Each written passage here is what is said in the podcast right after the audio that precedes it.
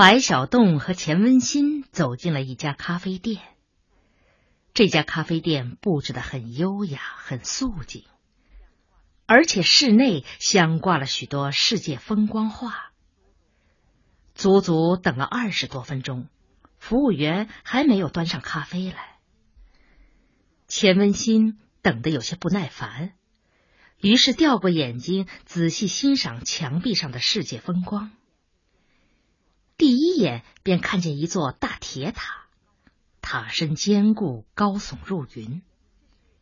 啊，这是巴黎埃菲尔铁塔。再仔细看看，是哪儿？钱文新便又细细看。这是东京大铁塔。我前年访问日本时，专门去参观过。这座塔高三百三十三米，比埃菲尔铁塔还高三十三米。施工时间却只用了埃菲尔铁塔的一半。一位身材苗条、容貌动人的服务员终于端来了咖啡和点心。他礼貌的朝白小洞一笑：“ 对不起，让你们久等了。”“啊，没关系。”“嗯，还要点什么吗？”“再来两杯橘子汁儿。”“要意大利馅饼吗？”这是我们店的新品种，啊，不要了，谢谢。不客气。服务员迅速的在本子上记了一笔，很有礼貌的走开了。临走前，不知为什么又朝白小洞一笑，笑得很迷人。白小洞喝了一口咖啡，赞叹道：“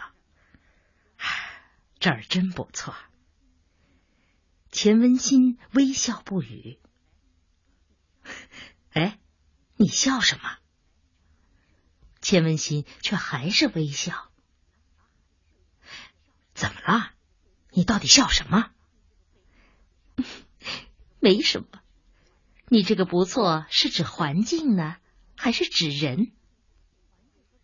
哎，环境和人都不错。哼。尤其是刚才那个年轻服务员，对不对？哎呀，这话从哪儿说起呀？他刚才来的时候和走的时候都朝你一笑，笑的那么多情。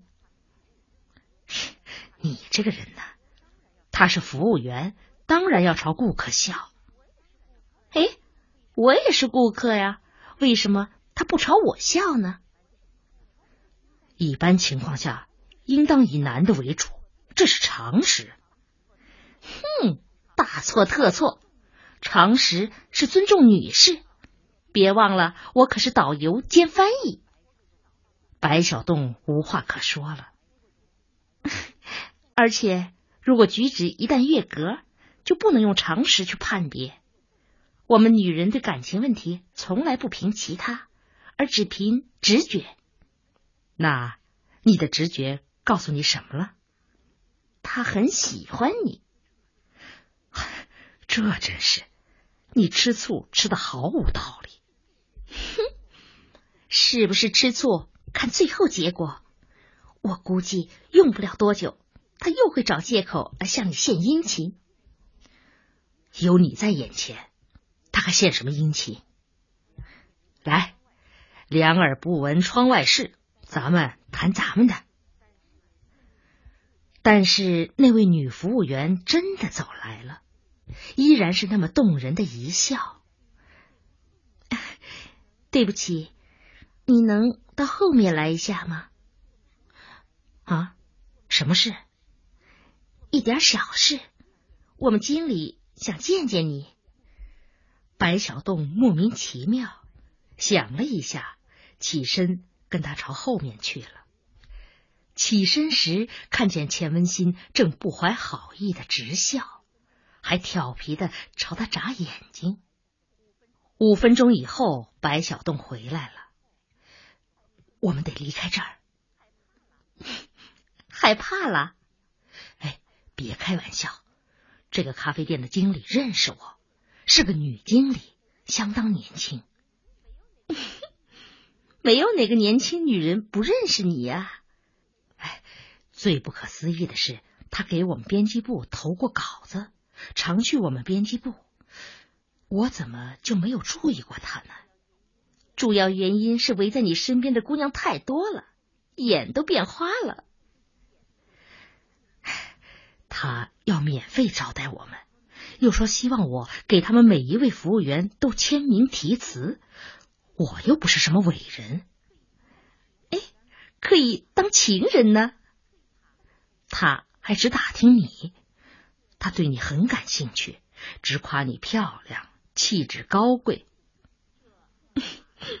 这是麻痹我，想让我丧失警惕。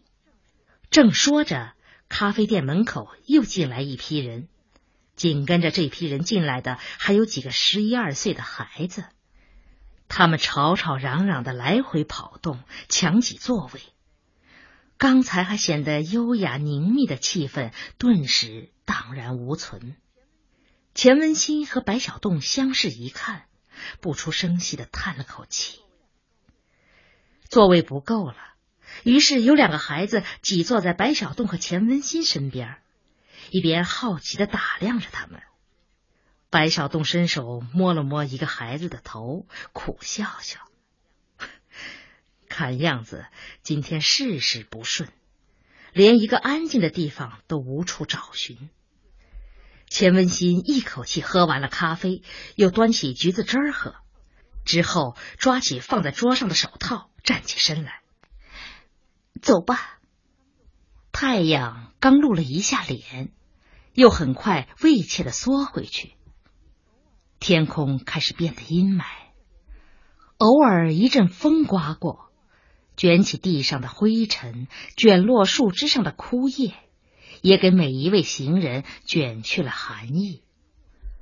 不知是错觉还是什么，他们觉得有稀疏的雨点从天空飘洒下来，打的人脸上麻酥酥的生疼。可当你认真抬头向天空张望时，却什么也没有。站在干冷干冷的大街上，他们又继续商量到哪儿去。钱文新提议：“嗯，去我宿舍吧。你不怕被宋梅梅再撞见？那也比在外面乱游荡强啊！这算什么呀？简直是大游击。”白小栋想了想。还是去南园吧，那儿树多。冬天有什么趣头？是没有什么趣头，不过南园安静，天越冷，才越没什么人。钱文新动心了，沉浸在爱情波涛中的人，希望周围没有人。南园里果然很幽静。真正进到里边，白小栋和钱文新才发现他们来对了。虽说大片的树木已经落秃了，但却有不少常绿乔木仍然一片生机。即使那些落秃了叶子的树木，也自有一番动人的景致。树身下全铺着厚厚的金黄色的落叶，好像人工铺展的一条地毯。脚踩上去软绵绵的，很舒服。尤其是缩了脸的太阳，突然又从厚重的云层中钻了出来，并且有一阵子光线很好，照在人身上暖烘烘的。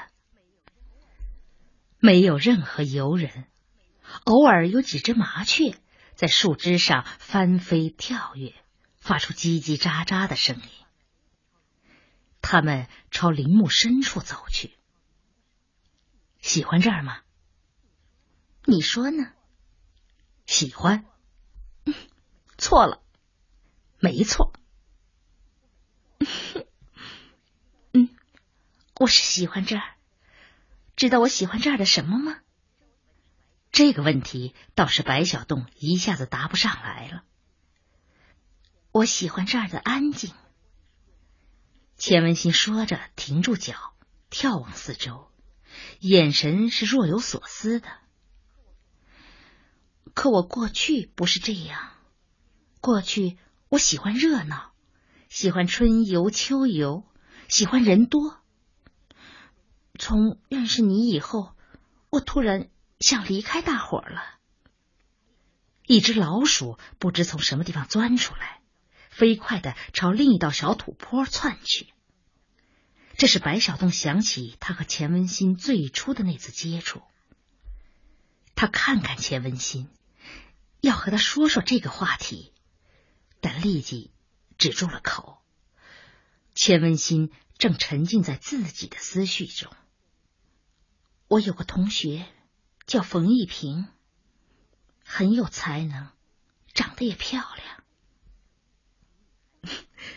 比你还漂亮。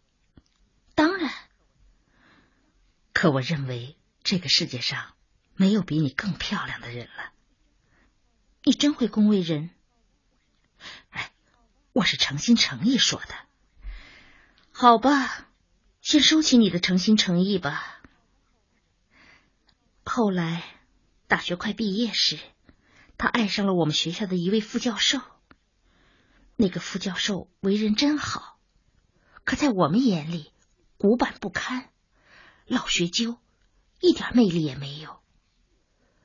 开始大家都没有发现，但冯玉平自己却暴露了这一点。每次他和副教授在一起的时候，就不自然，就脸红。而这个时候，只要来个人，他就很慌张，很害羞。毕竟他才二十刚出头。这可笑吗？啊，不，不怎么可笑。对了，不怎么可笑。可这是我后来才明白的，而当时我觉得非常可笑，可笑极了。多少男同学都那么年轻，富有才华，他不去爱，却爱上了一个年纪几乎比他大二十岁的人，并且最重要的是。这个人是有妻子的。白小栋警觉的望了望钱文新。后来，许多人都知道了这件事，他的父母亲也知道了。为了把他从这场毫无意义的感情纠葛中拉出来，他父母为他物色了男朋友。可结果呢？冯一平一个也相不中，甚至根本就懒得去相。有一天是星期天，我们都出去玩了，完全是偶然的原因。我回宿舍去，结果发现他在哭，一边哭一边骂，骂那位副教授。他不是爱他吗？是啊，爱他。正因为爱，所以才恨他。白小东一声不响，脸色有些黯然。他的生活算是毁了，彻底毁了。他谁也爱不上，任何人也不爱，而他和所爱的人又注定是个悲剧，没有指望，毫无指望。钱文新止了口，怔怔的。事前一点表示也没有，他就哭起来，哭得很痛。足足有十几分钟，他才止住，不好意思的擦去泪水。我们去山坡那边吧。白小洞默默的跟着他。山坡有很多，但都不大，准确的说，他们是丘陵。这些丘陵好像是天然的，又像是人工堆砌的。丘陵上长满了树木。他们选择的是一座最大的山坡，山坡与山坡之间有一汪湖，湖很大，水也十分清澈。一条小路逶迤的通到这里，小路很隐蔽，他们才走出不到二十米。浓密的树丛就把他们遮掩的无影无踪。太阳在天空悬挂了不多久，便又被浓厚的云团遮回去了。整个世界都变得阴沉，连光线都是模模糊糊的。偶尔飘落几片雪花，飘落得很轻慢，很悄然。四周依然是那么安静，除了微微的风声，再就是偶尔掠来的鸟啼。一棵大树下矗立着一块木牌，白小东看了看，是介绍这片山木林的。除了介绍它的习性、特点、原产地，还介绍了他们栽种的时间，是一九零四年种的。白小洞看见一根松针落在钱文新头发上，于是动手帮他摘去。干什么呀？让我看看你耳朵，不行，别那么固执。我发现你耳垂很好看，是福相。你会看相？嗯，会一点儿。不过光看不行，得用手捏。耳轮的厚薄，光看是看不出来的。那我让你捏。哎，捏了。你可不许叫疼啊！没关系，我不怕疼。于是白小东忍住笑，撩起他耳畔的头发，轻轻捏了一下。好了，现在该看看你的眼睛、眉毛和鼻梁了。啊，不是说好只看耳朵吗？哎，看相最好全面的看，这样准确。钱文新只好转过脸来，遇上了白小洞的目光。哎，干嘛看地上？看我？对了，看着我。白小洞仔仔细细的端详了他半天。好了，面相我已经有数了，现在只剩下最后一件事。我费了半天神儿，你总得给点报酬吧？你要什么？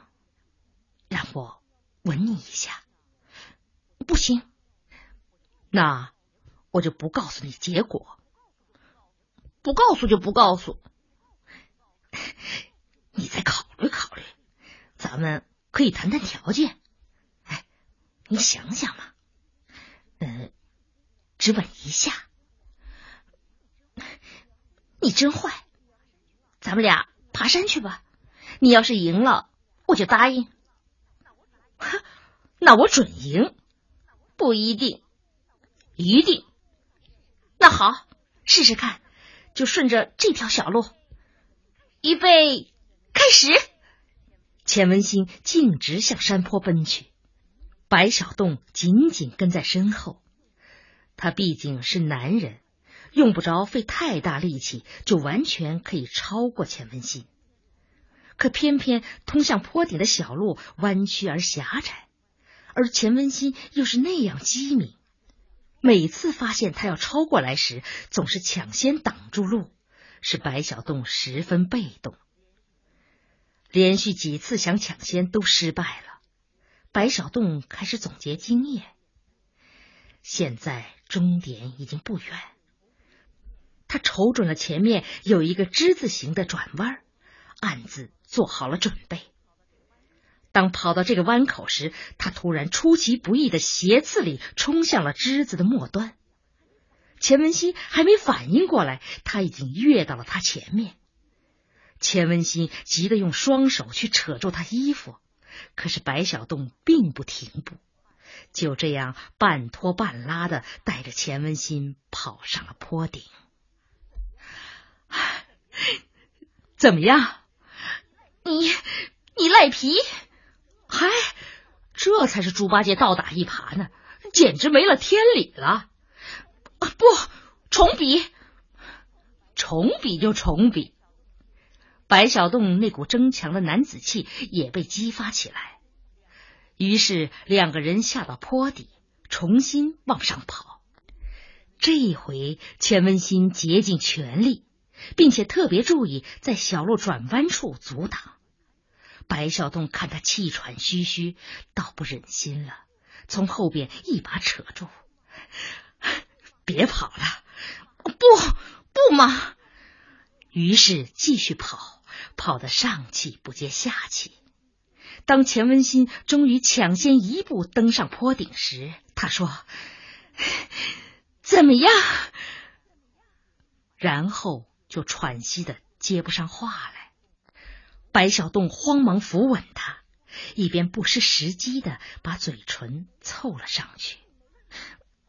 干什么？你没赢。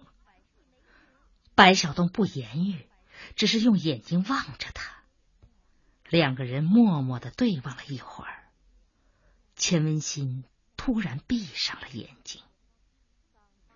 当雪花开始大片向下飘洒时，他们俩已经吻抱了好久，彼此激情澎湃，似乎忘记了世界上的一切。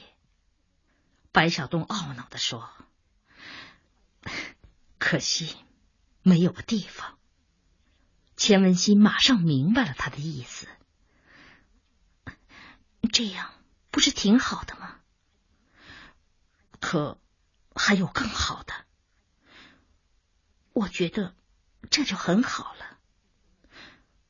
哼，你是女人，所以才这样想。